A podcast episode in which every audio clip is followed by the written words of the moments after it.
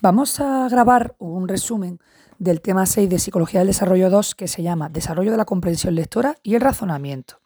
En este tema tenemos dos grandes bloques, por un lado la comprensión lectora y por otro el razonamiento. En relación a la comprensión lectora, pues vamos a tener varias preguntas, vamos a hablar de cómo se extrae y se construye el significado del texto. Y vamos a ir viendo en primer lugar qué entendemos por comprensión lectora, vamos a ver la definición de comprensión lectora, cómo es ese proceso y cuál es el resultado de comprender un texto.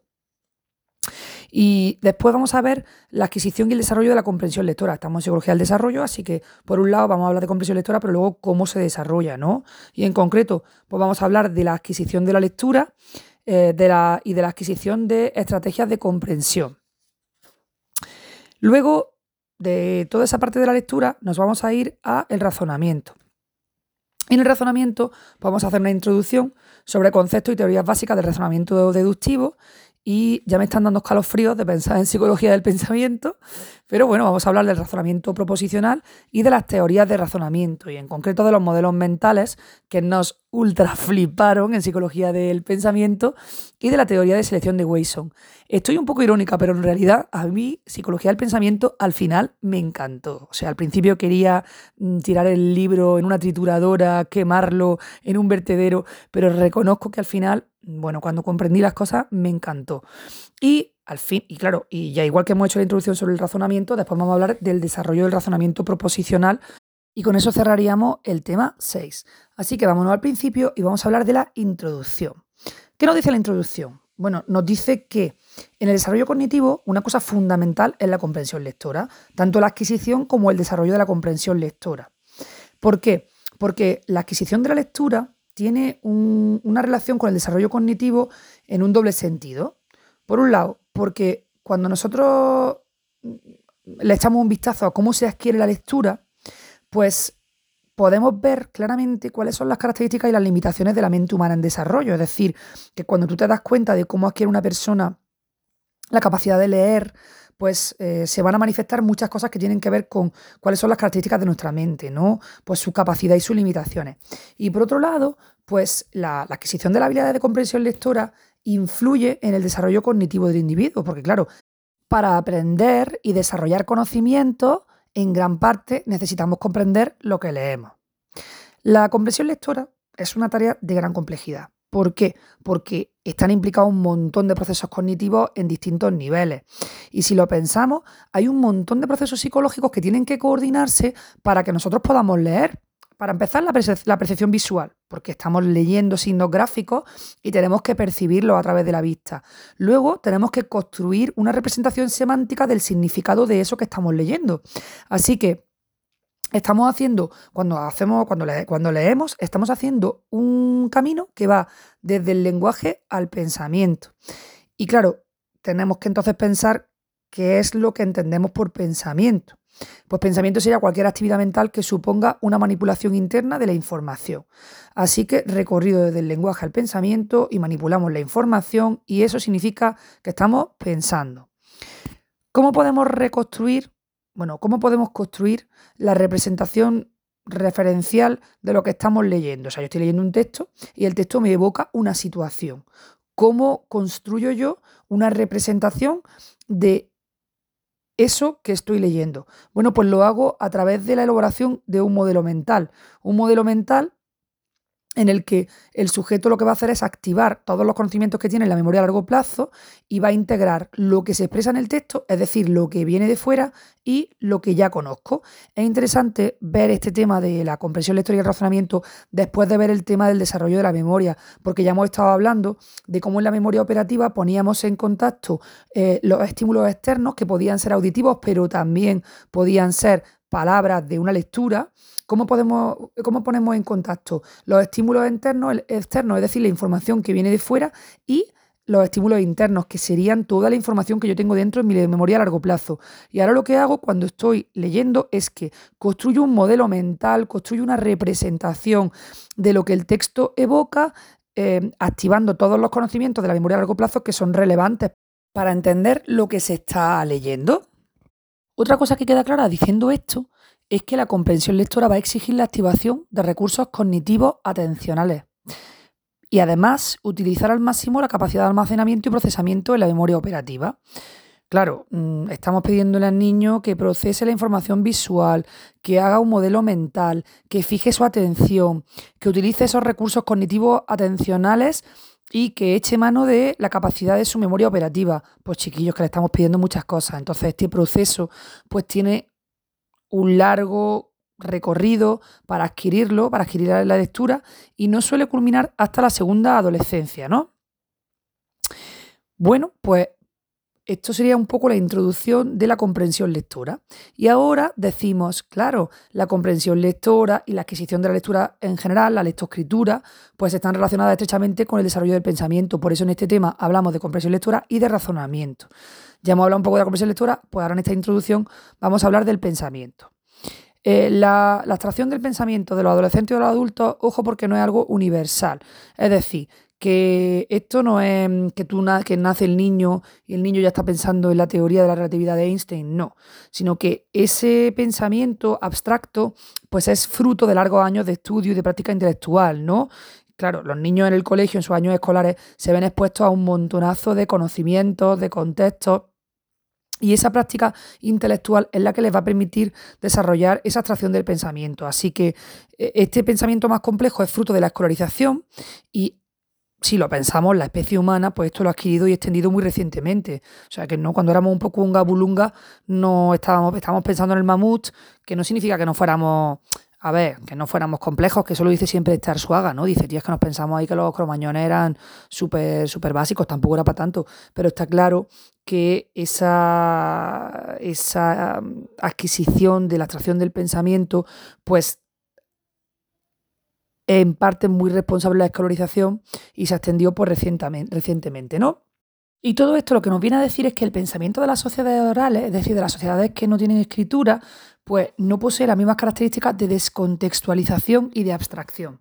Y uno de los investigadores que lo demostraron fue Luria y sus colaboradores, que cogieron a sujetos analfabetos y les presentaron una serie de tareas de clasificación y categorización y resulta que vieron que estos sujetos eran incapaces de realizar estas tareas de clasificación eh, en comparación con los sujetos occidentales escolarizados. Y era precisamente porque la escolarización a través de la escritura le había permitido a los sujetos escolarizados pues, desarrollar maneras de pensamiento descontextualizados y abstractos. Por ejemplo, clasificar tipos de herramientas. Mientras que los sujetos analfabetos pues, no podían, porque, bueno, volvemos un poco a lo que hemos dicho muchas veces, que el lenguaje moldea el pensamiento y el lenguaje ordena el pensamiento.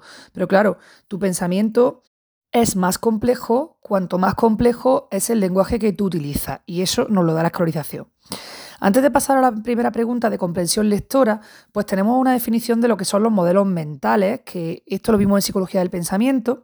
Los modelos mentales serían representaciones de la realidad que van a incorporar de forma analógica las propiedades más importantes de los objetos y acontecimientos representados. ¿Cómo se construye un modelo mental? Pues se construye a partir de la interacción con el medio. Es decir, que a partir de nuestras vivencias, de nuestra interacción con el medio exterior, vamos construyendo modelos sobre la realidad, representaciones de la realidad y por lo tanto nuestros modelos mentales pues, van a ser muy sensibles al contexto. ¿La naturaleza de, los modelos mentales es estática? No, es dinámica. ¿Por qué? Porque, claro, nuestra representación del mundo es cambiante. Nuestra representación de las situaciones, de los objetos, de las personas, varía y se actualiza constantemente claro, como, como, resultado de nuestra interacción con la realidad. El sujeto interacciona con la realidad y esa representación de la realidad pues va cambiando, tiene una naturaleza dinámica. Y los modelos mentales son muy importantes y vamos a hablar de ellos porque vamos a hablar de razonamiento. Y estos modelos mentales van a permitir que las personas se anticipen a las situaciones de forma adecuada. Claro, cuando hay una situación, yo tengo un modelo mental de cómo se desarrolla esa situación, entonces yo me puedo anticipar a la realidad. Bueno, pues ya hemos hecho la introducción del tema y ahora nos vamos a ir a la primera pregunta que nos habla de la comprensión lectora. Es como el primer bloque, el primer bloque de la, del tema que nos habla de la comprensión lectora. Y en este caso vamos a hablar de cómo se extrae y cómo se construye el significado. Tenemos un par de apartados, uno que nos define eh, la, la comprensión lectora y nos explica cuáles son los procesos y el resultado de la comprensión lectora, y otro apartado destinado a explicarnos cómo construimos la estructura del texto. Vamos a ver cómo definimos la comprensión lectora. Bueno, decimos que es el proceso simultáneo de extraer y construir el significado. Claro, cuando nosotros decimos extraer y construir el significado, estamos reconociendo que hay varios desafíos cuando se lee. Por un lado tenemos que descifrar las letras, ¿no? Es decir, los grafemas que representan las palabras, pues eso tenemos que descifrarlo. Pues esto es una A, esto es una B, esto es una C. Y luego tenemos que abordar la traducción de forma precisa y eficiente, pasando eh, de esas letras a sonidos y de ahí al significado del texto, ¿no? Al mismo tiempo, tenemos que formular una representación de la información que, se está, siendo, que está siendo representada, ¿no? Y todo esto pues, va a implicar inevitablemente que elaboremos nuevos significados eh, y la integración de la información nueva con la antigua, es decir, construir significados. O sea que yo tengo que descifrar las letras que representan las palabras, pasarlas a sonidos y luego pues representar ese significado global que me está dando lo que estoy leyendo. Y esa elaboración del significado va a implicar, claro, que yo conecte con todo lo que yo ya sé, es decir, que conecte la información nueva con la información antigua. ¿Cuántos elementos implica la comprensión? Pues implica tres elementos fundamentales, que son el lector, el texto y la actividad de comprensión. La actividad de comprensión que va a realizar el, lector sobre el texto, ¿no? Cuando, cuando, estamos hablando de la actividad del lector, o sea, tenemos a la persona que lee y el texto que es leído. Y luego está el proceso, la actividad de comprensión. Esta actividad de comprensión tiene tres componentes, que serían los propósitos del lector, para qué leo, Luego los procesos mentales que yo voy a llevar a cabo mientras leo, es decir, durante la lectura. Y luego las consecuencias que la lectura tiene para el lector en términos de nuevo aprendizaje y experiencias. Pues cuando estoy leyendo este manual, mi propósito es aprender psicología del desarrollo 2. Luego, la actividad de procesos mentales, pues son todos esos procesos en los que yo voy conectando lo que sabía de psicología del desarrollo 1 con lo que estoy incorporando de psicología del desarrollo 2, cómo voy interpretando las palabras. Y luego las consecuencias que la lectura tiene para el lector, pues en este caso que sé más y me convierto en un mejor proyecto de psicóloga, ¿no? Bueno, eh, ¿cuál sería el recorrido sintetizándolo, no? Pues tendríamos un estado inicial en el que nos centraríamos en el patrón gráfico de grafemas, en las palabras, en las frases luego eh, procesos intermedios y por último un estado final, que sería el resultado de la comprensión. Y que como hemos dicho en la introducción, implicaría ya, o sea, la comprensión implica la construcción de un modelo mental, un modelo situacional, referencial, donde yo tengo una visión de lo que, de lo que acabo de leer, ¿no? ¿Cómo se llama esa representación semántica que construimos cuando estamos, eh, cuando estamos haciendo ese modelo mental? Pues le vamos a llamar modelo situacional. Y el modelo situacional, pues, es el, es el resultado de un proceso muy complejo de codificación y de manipulación de información. Y en este modelo situacional yo voy a tener tres subprocesos intermedios, eh, bueno, para, para, hacerlo, ¿no? Que sería reconocer las palabras y acceder al léxico, hacer un análisis sintáctico y luego un análisis semántico pragmático. Eso lo vamos a explicar ahora mismo, ¿vale? Em, ¿Por qué? Porque cuando, si lo pensamos, cuando yo tengo una oración, primero tengo las palabras independientes, que las tengo que reconocer. Luego tengo que ver cuál es la función de cada palabra en la oración. Esto es el sujeto, esto es el complemento directo, la acción recae sobre, este, sobre esta palabra. Eso sería un análisis sintáctico. Y luego el análisis semántico pragmático tendría que ver pues, con todo lo que tiene que ver el significado global de la oración y también la intención comunicativa, que es la pragmática. Bueno, estos procesos los pueden, los pueden realizar estructuras o modelos diferentes.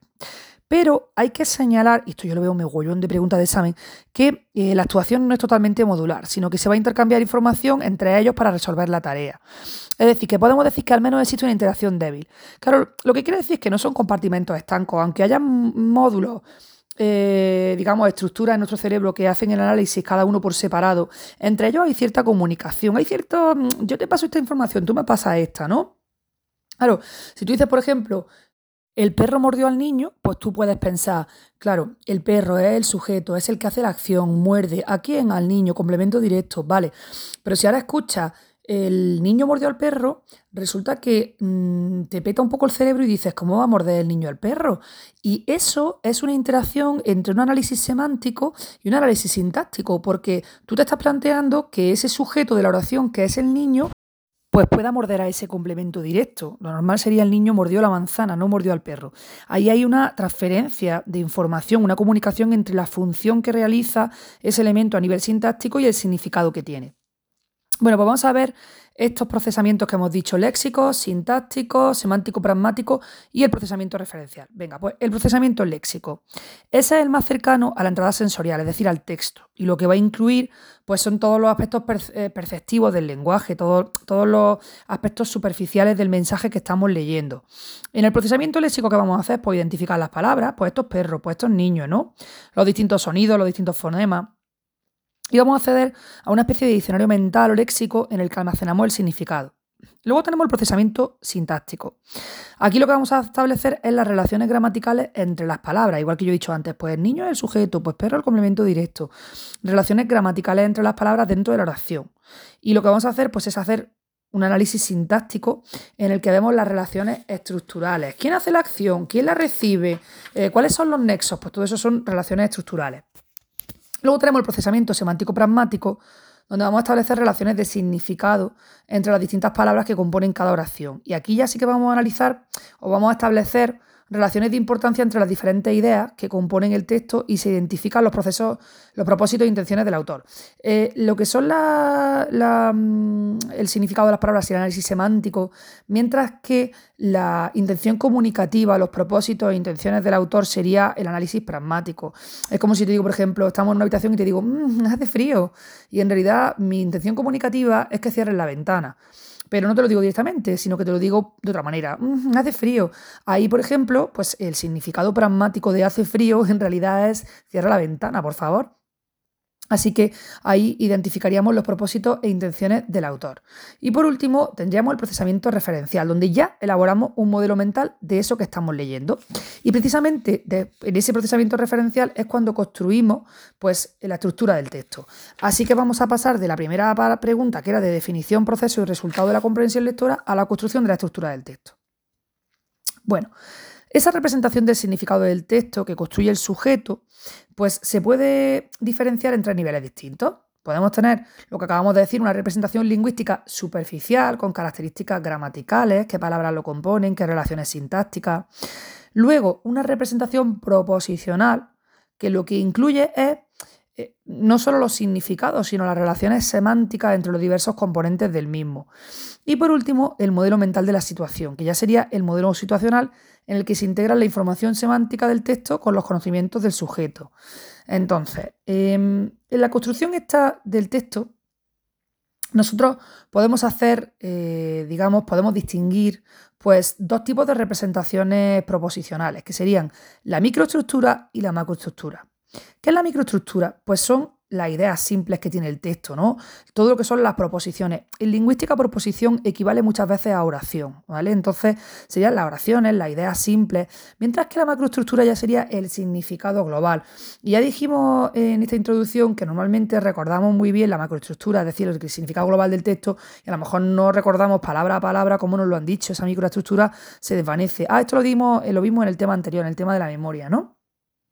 Entonces, aquí lo que tenemos pues es un lector, bueno, Kinch y Van Dijk eh, hicieron un modelo y nos dicen que tenemos un, lector que está leyendo un texto y que va a representar el significado del texto mediante la construcción de la microestructura.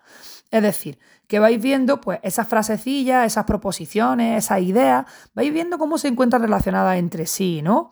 Por ejemplo, si yo digo, María abrió la puerta, estaba muy cansada. Ella había sido siempre una persona muy trabajadora. Bueno, pues ella, por ejemplo, ella hace referencia a María. Entonces, ese elemento, que es un elemento de cohesión en el texto, cuando estoy eh, haciendo referencias comunes, pues me ayuda a construir la microestructura, porque son como pequeños elementos que me relacionan unas cosas con otras. O, por ejemplo, estaba muy cansada, coma, pero fue a la fiesta. Ese pero también me va a permitir conectar ideas porque hay una adversación, hay un contraste. A pesar de que estaba cansada, fue a la fiesta. Pues todos son pequeños eh, elementos que me van a permitir pues, construir esa microestructura, ¿no? Eh, sin embargo, la coherencia que se proporciona cuando se comparte una referencia, ¿no? No es suficiente para lograr eh, el, éxito del texto en sentido estricto, ¿no? Es decir, que los textos no solo necesitan referirse a las mismas personas, a los mismos objetos, situaciones, sino que también tiene que tener un significado global. Claro, si yo digo, por ejemplo, em, eh, María estaba muy cansada, él siempre había sido muy trabajadora. Pues claro, ese él, tú dices, pero ¿quién es él? Si, si estamos hablando de María. Claro, no tiene sentido porque estoy haciendo una referencia que es incorrecta. Ahora, si yo utilizo la anáfora ella, pues entonces ahora sí que estoy permitiendo que todo, el, que todo el significado tenga una coherencia. Pero dice aquí que no basta solo eso, sino que a nivel global el texto entero tiene que tener coherencia, pues mm, valga la redundancia, global. Si yo estoy hablando, y esto ya lo hablamos en psicología del lenguaje, si yo estoy hablando de la llegada del hombre a la luna y digo el 22 de julio de 1969, todo el planeta estaba pendiente de la llegada de tres hombres a, la Luna. Eh, cuando Neil Armstrong apoyó su pie sobre la Tierra, eh, el mundo se, se conmovió. Eh, el pollo al chilindrón es una receta maravillosa que le encanta a mi madre. Pues yo ahí me acabo de cargar la coherencia global del texto de esa macroestructura. ¿Por qué? Porque está bailando muy bien la idea a nivel microestructura y de pronto, ¡pum!, he puesto una idea que no tiene nada que ver. Entonces, esa macroestructura, esa, ese significado global del texto, me lo he cargado, me he cargado la coherencia y la he roto, ¿no?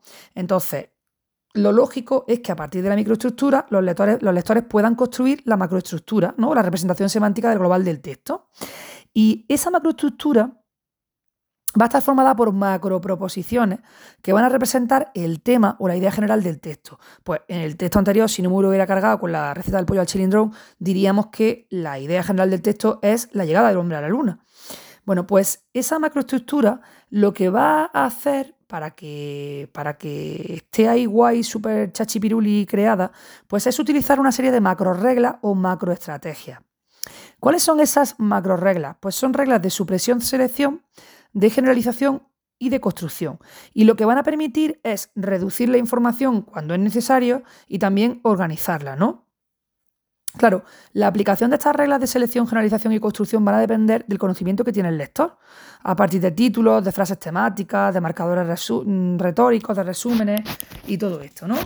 Vamos a pensar cada una de estas estrategias y lo que voy a hacer es que primero voy a dar el ejemplo voy a explicar el ejemplo y después voy a decir cómo se llama esa regla, porque tiene más sentido, ¿no? Vamos a ver el primer ejemplo. Los autobuses son distintos de los coches. Por ejemplo, los autobuses son más grandes que los coches y tienen más ruedas. Además, los autobuses suelen utilizarse para el transporte público y los coches para el transporte privado. Y otro ejemplo es que los autobuses son más lentos que los coches. Vale, vamos a ver. En este ejemplo que yo acabo de decir, la primera frase resume o da cuenta de todo lo demás. Porque esa primera oración que dice los autobuses son distintos de los coches está, em, digamos, está comprimiendo todo lo que he dicho después. Así que yo puedo suprimir el resto de las oraciones. Es decir, que puedo seleccionar únicamente la preposición o las proposiciones relativas a la primera oración. Entonces me quedo con los autobuses son distintos de los coches y puedo pues eh, suprimir el resto de frases. Pues esa sería la macro regla de supresión-selección, en la que lo que hacemos es que a partir de una secuencia de proposiciones se suprimen aquellas que no son necesarias para la interpretación de las posteriores mm, proposiciones. Pues ya está. Otro ejemplo de otra regla, ¿vale? A Juan le gusta más un pastor, alemán, un pastor alemán que un gato. También preferiría tener un mastín leonés que un gato. Juan ha dicho que a su, padre que incluso preferiría tener un caniche que un gato. ¿Qué pasa aquí? Pues que en este texto no se hace referencia a los perros, pero la persona que está leyendo sabe que tanto los pastores alemanes como los mastines leoneses como los caniches pues son perros. Entonces, lo que podemos hacer es sustituir todos estos tipos de perros por el concepto más general de perro. Entonces, así, mm, si aplicamos esta regla, pues la macroestructura resultante sería simplemente a Juan le gustan más los perros que los gatos. En vez de dar tanto detalle, pues decimos le gustan más los perros que los gatos y punto. Pues esta sería la regla de generalización donde lo que vamos a hacer es que en una secuencia de proposiciones vamos a sustituir esta secuencia por una proposición más general, por eso se llama regla de generalización. Una, proposición que no estaba incluida en el texto, pero que va a dar cuenta de cada una de ellas. Y último ejemplo de macro regla, y después diremos cómo se llama esta macro regla, es Rocío se puso a la cola para sacar la entrada. Cuando lo consiguió, se, se la entregó al portero y compró unas palomitas y un refresco. Se sentó en una butaca cercana al pasillo y esperó a que se apagaran las luces, mientras miraba fijamente la pantalla. Bueno, ahora, si lo vemos, todo este conjunto de ideas eh, se puede resumir mediante una breve oración, que es que Rocío fue al cine, ¿no? Entonces, esa frase va a dar cuenta del significado global de todas ellas y se extrae directamente de la comprensión del texto del modelo mental que construimos.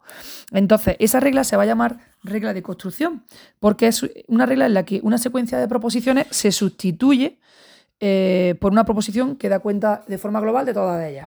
Y se llama regla de construcción porque tengo que construir esa nueva proposición. Así que, pues ya está, tenemos un modelo muy bonito que incluye pues, una descripción del proceso de construcción de la representación del texto, que va a permitir resaltar que el sujeto tiene un papel activo en la comprensión, que el sujeto está construyendo el significado. ¿Cómo es la lectura del texto? Pues es secuencial, es decir, una frase después de otra, y va a exigir que eh, se construya una representación del texto que sea coherente, que es con lo que hemos dicho antes, ¿no? que haya una red conectada de ideas. Y según los autores eh, Kinch y Van Dijk, vamos a recordar que estamos hablando de su modelo, pues el logro de esta coherencia, según los autores, se consigue o bien por solapamiento o repetición de argumentos, es decir, porque lo mismo lo decimos varias veces, o bien mediante inferencia. Las inferencias, evidentemente, son deducciones que nosotros hacemos, que a lo mejor no nos dicen explícitamente que algo ha pasado, pero lo deducimos, ¿no? Porque estaba comiendo la sopa en el tren y el tren frenó pegó un frenazo, deducimos que se echó la sopa encima, aunque no nos lo digan, no nos lo digan, ¿no? Bueno, pues eh, así que el sujeto está haciendo ahí una construcción de la coherencia gracias a que se repiten los argumentos o que puede hacer inferencias. Y para comprender adecuadamente los textos, los, lectores tienen que tener conocimientos generales sobre el mundo, entre los que se incluyen conocimientos que están relacionados con las metas y las intenciones humanas. Es decir, pues eso, para hacer ciertas deducciones tenemos que tener conocimientos sobre cómo los seres humanos perseguimos metas, ¿no? Aunque es verdad que el, conocimiento que más relacionado está con construir la macroestructura del texto, pues son los conocimientos que tienen que ver con la organización y la estructuración retórica de los textos. ¿Y eso qué significa? Hombre, pues significa que las personas en general necesitamos tener cierta noción de cómo los textos, o la mayoría de los textos, se organizan de acuerdo con unas estructuras esquemáticas que son prototípicas y que se denominan superestructuras. Estructura, superestructura, ¿eso qué es? Pues es simplemente una estructura global que hace referencia a la organización del texto. Por ejemplo, no es lo mismo un texto narrativo que un texto expositivo, un artículo científico, todas estas cosas que se estudian en lengua, que los niños, mis alumnos empiezan, ah, ¿para qué tenemos que estudiar esto? Pues precisamente para luego tener una noción global de lo que es esa superestructura, para que entendemos, entendamos, por ejemplo, que en una narración vamos a tener pues eh, muchos marcadores temporales, eh, secuencias de eventos, mientras que en una exposición pues a lo mejor no tenemos eso, sino que tenemos una enumeración eh, de datos que están apoyados en evidencias, como los artículos científicos, etc. ¿A qué han prestado más los psicólogos? ¿A qué han prestado más atención los psicólogos? Pues a lo que son las estructuras expositivas que son las estructuras típicas de los textos y los manuales, ¿no? Y, de aquí, aquí precisamente vamos a hacer una profundización en cómo son las estructuras típicas de los textos según un trabajo que hizo Bonnie Meyer. Bonnie Meyer pues, hizo una clasificación de cómo pueden ser las diferentes estructuras textuales y llegó a una, a una organización de seis tipos, seis tipos de estructuras eh, textuales típicas, ¿no? Que serían la descripción, la enumeración, la secuencia temporal, causación, comparación, contraste y respuesta a problemas-solución. En una descripción, ¿qué hacemos? Pues hombre, la propia palabra lo dice, informamos sobre las características de algo, ¿no? ¿Cuáles son los rasgos de algo? Pues yo que sé, voy a hacer una descripción del elefante, pues eso es una estructura textual típica donde informo de esos rasgos a través de la descripción. Luego, eh, tenemos también la enumeración. En la enumeración, pues hablamos de rasgos o componentes eh, con un mismo nivel de importancia sobre un tema. Es decir, que quizás no hay una jerarquía, sino que es, pues, un ordenador se compone de las siguientes partes. Pam, pam, pam, pam. Pues rasgos, componentes de un sistema sin, eh, bueno, hablando de un mismo nivel de importancia. Luego tenemos como estructura textual la secuencia temporal.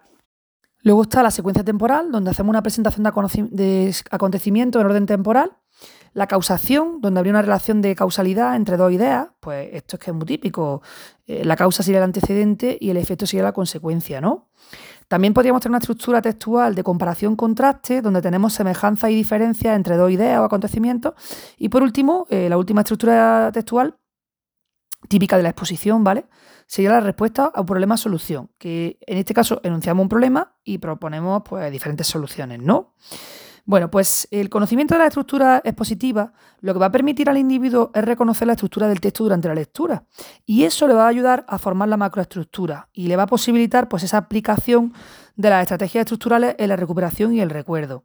Así que súper importante esas superestructuras, como hemos dicho antes, si estás leyendo una narración, pues tú te vas a esperar ya que haya personajes, que haya una serie de acontecimientos, que uno vayan delante de otros, y todo eso te va a construir, te va a permitir eh, construir la, em, la macroestructura y aplicar estas estructuras textuales típicas, ¿no? que te van a permitir comprender mejor, porque estamos hablando de la construcción de la estructura del texto y la comprensión lectora. Bueno, pues ya hemos hablado un poco de qué es la comprensión lectora y cómo se construye la estructura del texto y ahora, como estamos en Psicología del Desarrollo 2, vamos a hablar de cómo se adquiere y cómo se desarrolla la comprensión lectora. Y aquí vamos a hablar en concreto, pues por un lado, de lo que es la adquisición de la lectura, cómo se aprende a leer y luego también cómo se adquieren las estrategias de comprensión lectora. O sea, los niños los tenemos ahí diciendo pape, pipo, pu, mami, mi. Primero tienen que aprender a leer y luego tienen que desarrollar estrategias de comprensión lectora, ir más allá de esa estructura superficial y comprender los textos. Bueno, pues vamos a hablar de la adquisición de la lectura. Los, procesos que están directamente implicados en el aprendizaje de la lectura, pues son un subproceso esencial en la lectura, pero ojo, porque son solo una parte pequeña y limitada en el proceso global de la comprensión. O sea, hombre, evidentemente primero hay que aprender a leer, pero es que eso es un paso más antes de comprender, ¿no? ¿Por qué es importante eh, los procesos estos que están implicados en el aprendizaje? Bueno, pues porque eh, necesitamos, las personas necesitamos que el nivel este de procesamiento de la lectura esté suficientemente automatizado como para que no tengamos que centrarnos en descifrar pape, pipo, pu, mame, mimo, mu y podamos dedicar los recursos cognitivos es decir, nuestra memoria operativa, de la que hemos hablado en el tema anterior, podamos dedicar esos recursos cognitivos a procesos de más alto nivel, ¿no? que estén directamente implicados con la comprensión del significado. Claro, los niños cuando son pequeños y aprenden a leer están muy centrados en descifrar el código, entonces no se centran en qué significan las cosas que están leyendo, o por lo menos, hombre, pueden entender que pato es un pato, pero si leen una frase de dos líneas, a lo mejor no se han enterado de nada de lo que han leído. ¿Por qué? Porque están demasiado, están dedicando sus recursos cognitivos a descifrar el lenguaje. Claro, conforme avanzan en la escolarización y van subiendo de curso, van automatizando ese proceso que antes era tan consciente, el ma, pa, la, la. Pues ese proceso que era tan consciente y que les costaba tanto se va, se va convirtiendo en un proceso automático y eso libera recursos cognitivos para poder centrarse en la comprensión lectora. Eh, hay dos tipos de modelos que explican la adquisición de la lectura. Uno serían los modelos de etapa y otro los modelos de continuos, ¿no? Así que vamos a explicar cada uno de estos modelos. ¿Qué dicen los modelos de etapa? Bueno, pues eh, la mayoría de los modelos lo que nos dicen es que es imprescindible, para comprender cómo se adquiere la lectura, es imprescindible seguir una secuencia evolutiva, donde el desarrollo se produce a partir de unas habilidades lectoras básicas eh, que le permiten al niño acceder al léxico interno. Entonces, ¿qué dicen los modelos de etapas?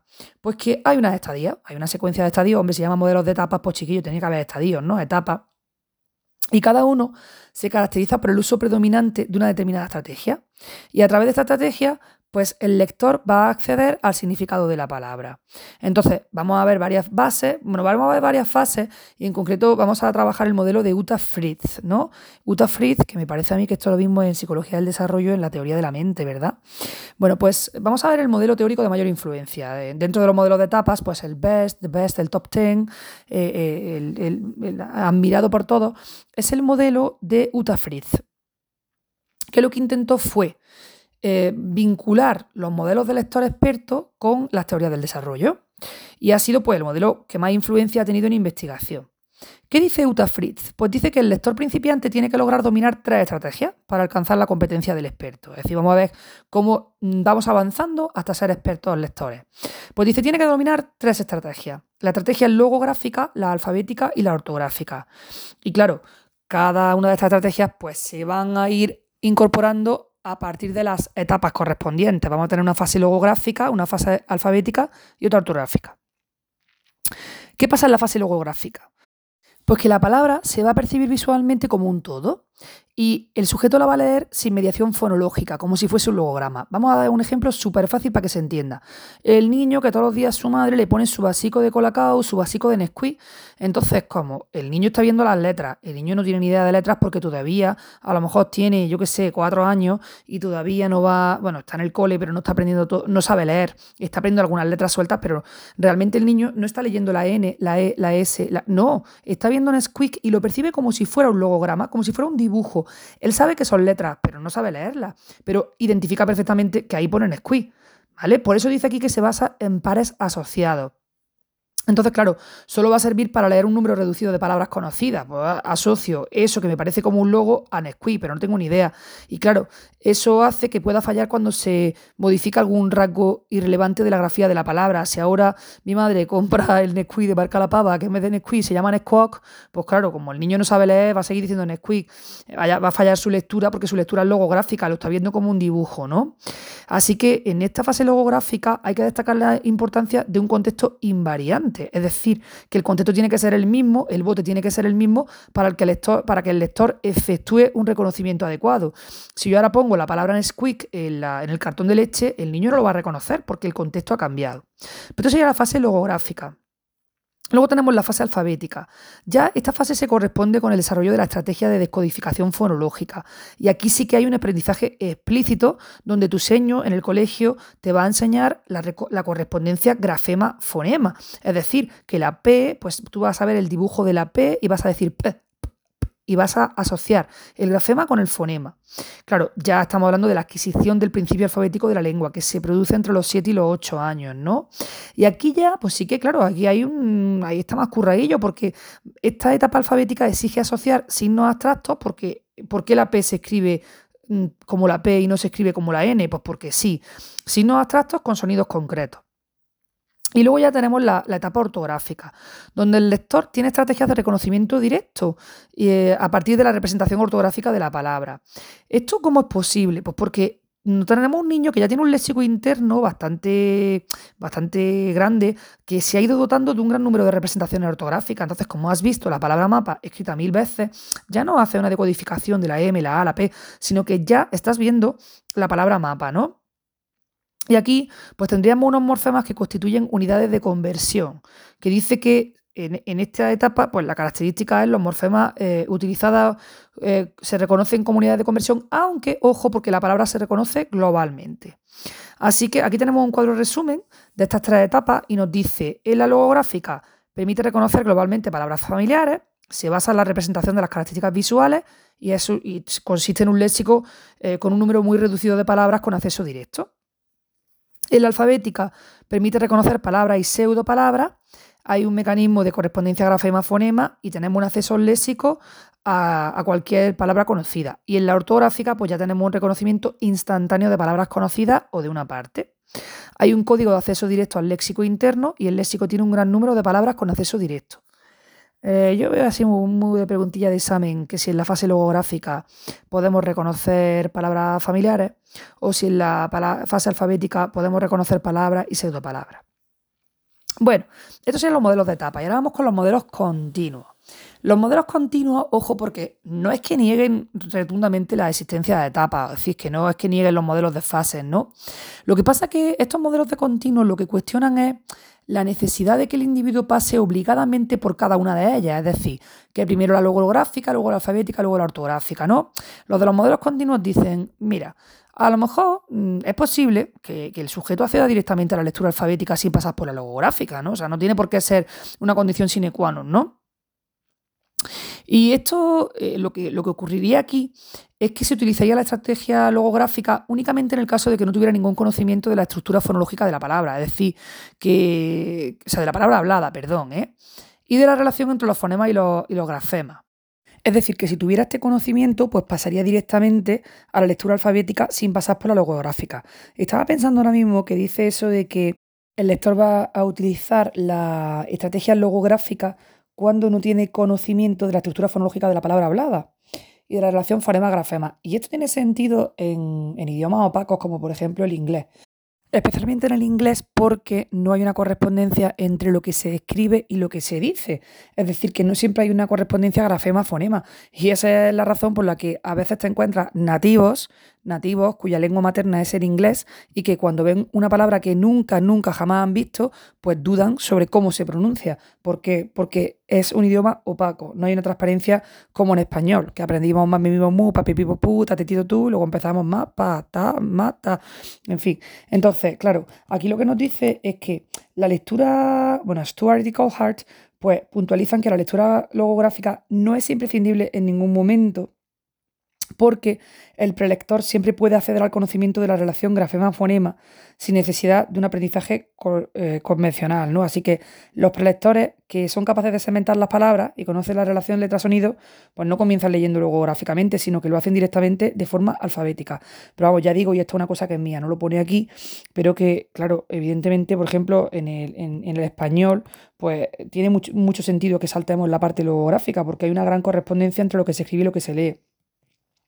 Claro, si lo pensamos, pues hay, claro, hay una división entre los que defienden la adquisición lectora por etapas y los que defienden la adquisición lectora eh, en un continuo, ¿no? Pues los defensores de la adquisición lectora en continuo van a reducir la importancia de la etapa logográfica eh, en determinados grupos de lectores. Y lo van a hacer, ojo, en función del método de lectura o de las características de la lengua, que es lo que yo acabo de decir. Claro, en, inglés tienen muchas más papeletas de reconocer logográficamente las palabras, porque como no hay correspondencia entre lo que se escribe y lo que se dice, pues es más fácil que lo aprenda a nivel como si fuera un dibujo la palabra, ¿no?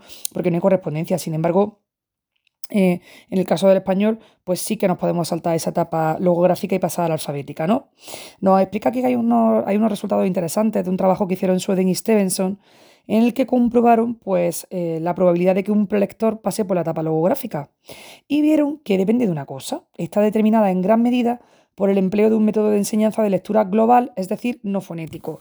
Por lo tanto, esto lo veo yo mogollón de preguntas de saben, que efectivamente si el método de enseñanza de la de la lectura es global y no fonético, entonces va a haber muchas papeletas para pasar por la etapa logográfica.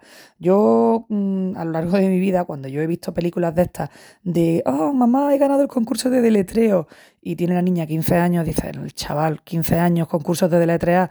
Claro, eso yo me hacía gracia, no lo entendía, porque no me daba cuenta de que en inglés es, eh, es un challenge, es un reto muchísimo más grande deletrear que en español, porque en español el idioma es tan transparente que una vez que sabes eh, todos los grafemas y todos los fonemas, pues es que es, hay una correspondencia exacta, mientras que en inglés pues la O, por ejemplo, normalmente se pronuncia O, pero ahora te encuentras la palabra women, el plural de woman, y resulta que women, la O se pronuncia I.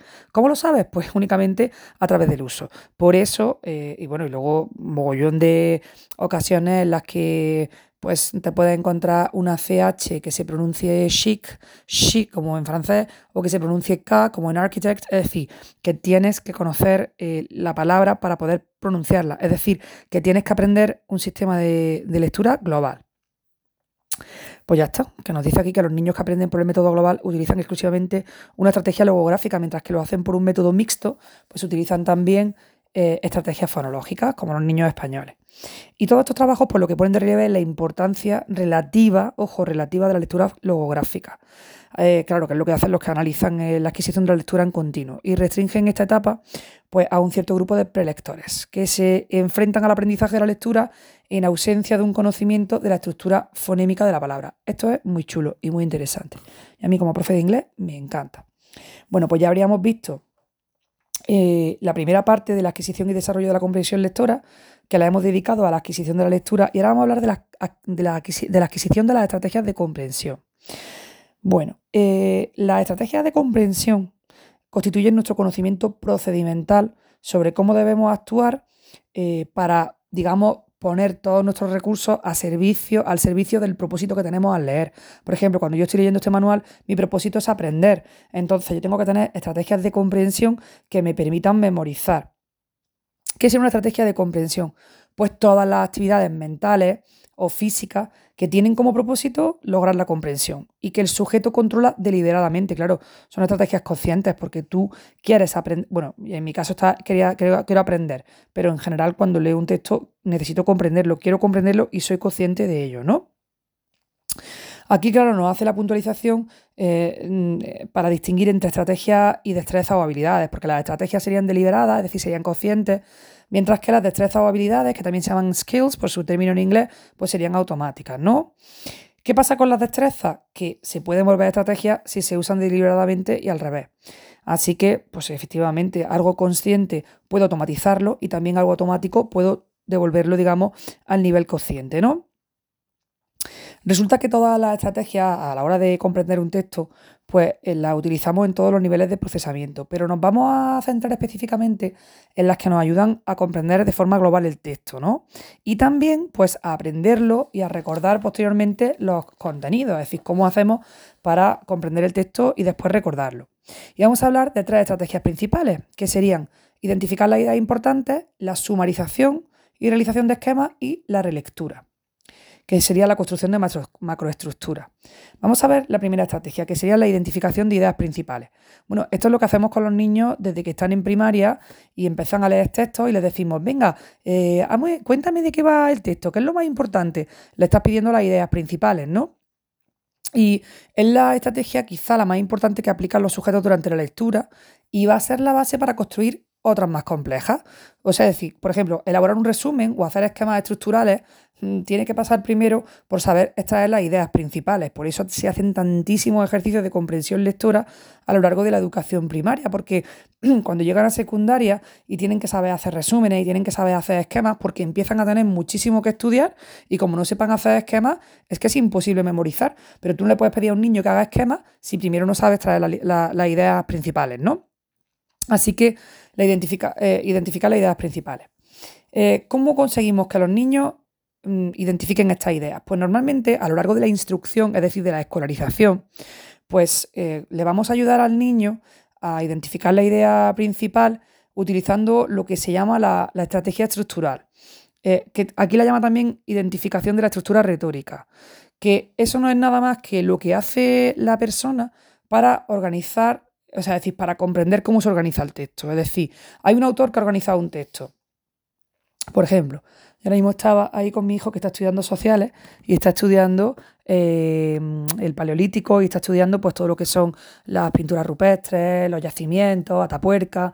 Y entonces hemos estado viendo y le he dicho, venga, a ver, ¿cuántos párrafos hay en esta pregunta? Pues hay tres. El primero es una introducción que te dice, en España se han encontrado muchos restos eh, yacimientos que nos permiten comprender la vida en el, Paleolítico. Y ahora le he dicho, ¿de qué va el primer párrafo? Me ha dicho, mamá, de los restos de Atapuerca, en Burgos y de un antecesor. Venga, ¿y de qué va el segundo? Pues va de mm, de las pinturas rupestres de la cordillera cantábrica. ¿Y de qué va el tercero? Pues de las pinturas eh, rupestres de la cordillera levantina.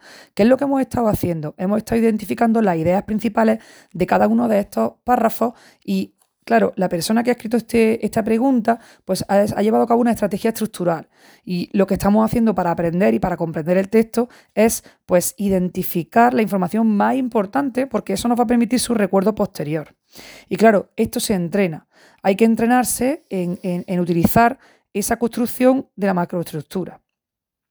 Y hay que entrenarlo explícitamente, es decir, que hay que decirlo de forma consciente.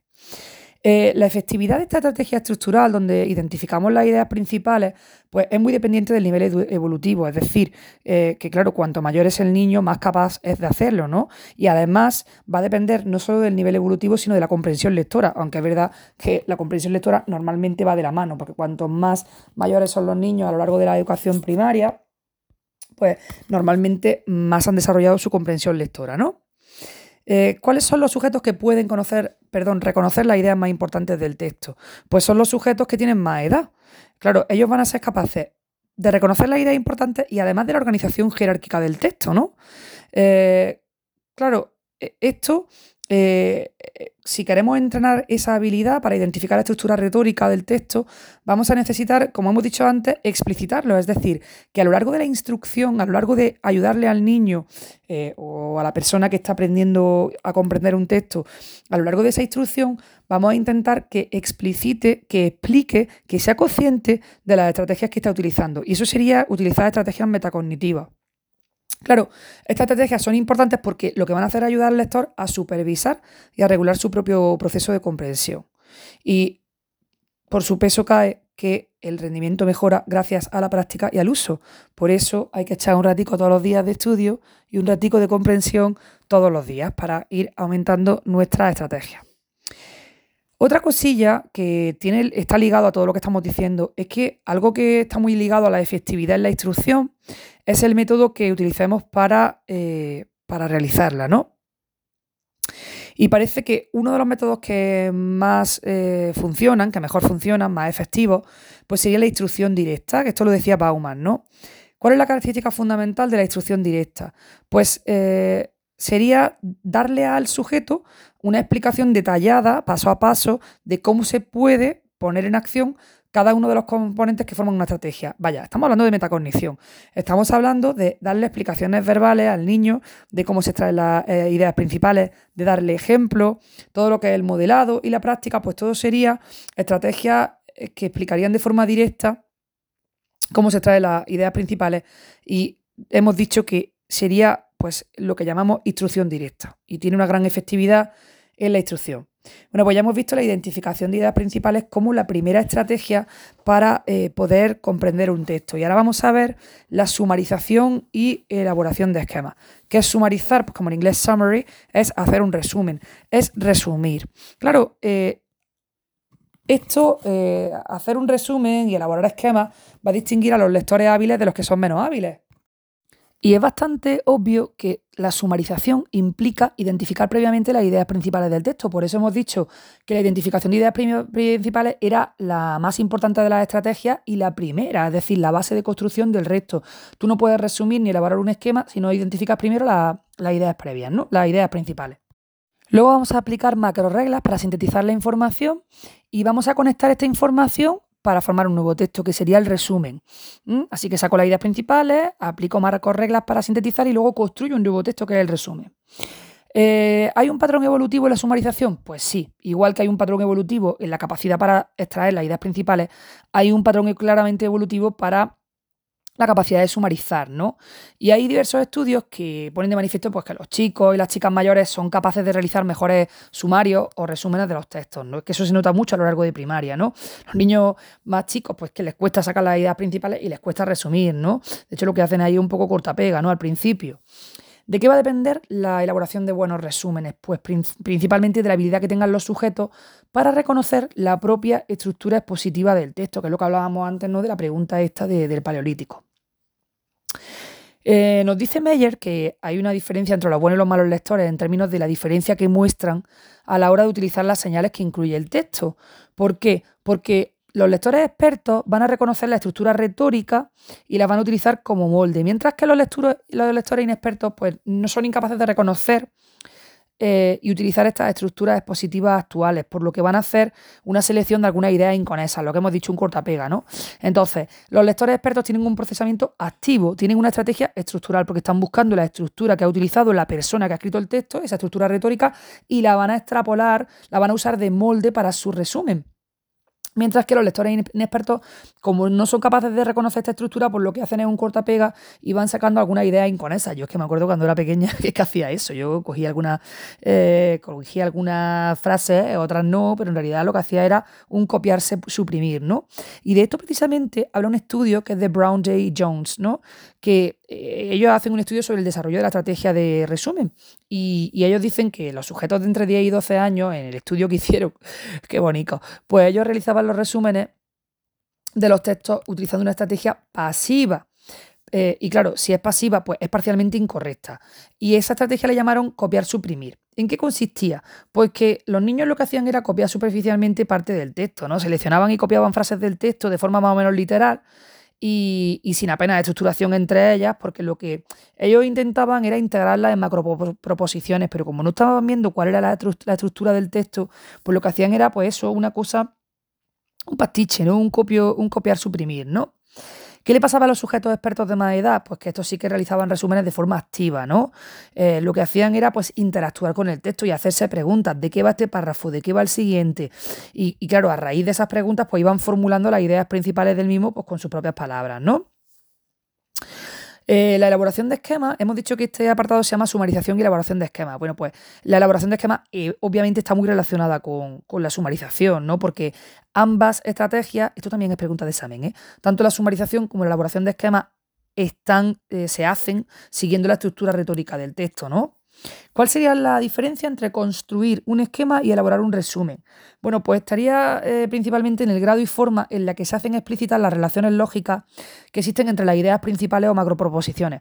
Esto es muy fácil de entender porque realmente cuando tú haces un resumen estás diciendo, pues esto es así porque no sé cuánto, la consecuencia de no sé qué es que tal. Sin embargo, en un esquema pones flechas y eliminas esas relaciones lógicas existentes. Un poco como que pones una flecha y ya deduces que significa, implica que no sé cuánto, por lo tanto no sé qué, pero no estás describiendo la relación lógica existente entre esas ideas principales, ¿no? Así que, pues esta sería la principal diferencia. Y para cerrar esta pregunta, pues nos dice que el objeto del esquema consiste precisamente en destacar mediante la propia presentación la estructura lógica de las ideas principales que aparecen en el texto. Claro, por ejemplo, si hay tres tipos de no sé cuánto, pues yo en el esquema estoy sacando una llave con tres, con tres ramas, ¿no? Y eso, pues claro, mm, esa propia presentación del esquema destaca la estructura lógica, ¿no? Que de aquí salen tres. Bueno, este sería el final de esta pregunta. Es curioso porque aquí decía tres estrategias principales que eran identificación de ideas importantes, sumarización y realización de esquemas y relectura. Pero de la relectura no dice nada. De cualquier manera, bueno, entiendo que un poco cae por su peso que la relectura es una estrategia de comprensión, porque cuando lees algo varias veces de forma activa, pues obviamente te enteras mejor, ¿no? Y a lo mejor coges cosas que se te habían escapado. Vale, con esto voy a terminar la primera parte del tema y en el siguiente audio voy a grabar el segundo bloque. E, este tema va de comprensión lectora y razonamiento. Pues ya hemos terminado la comprensión lectora y en el siguiente bloque pues voy a hablar de, eh, del razonamiento nuestro amigo razonamiento deductivo, la teoría de modelos mentales, que nos flipa, la teoría, perdón, la tarea de selección de Wason, que la verdad es que es muy interesante cuando la entiendes, y el desarrollo del razonamiento proposicional. Bueno, pues con esto terminamos la primera parte y nos vemos en el siguiente audio.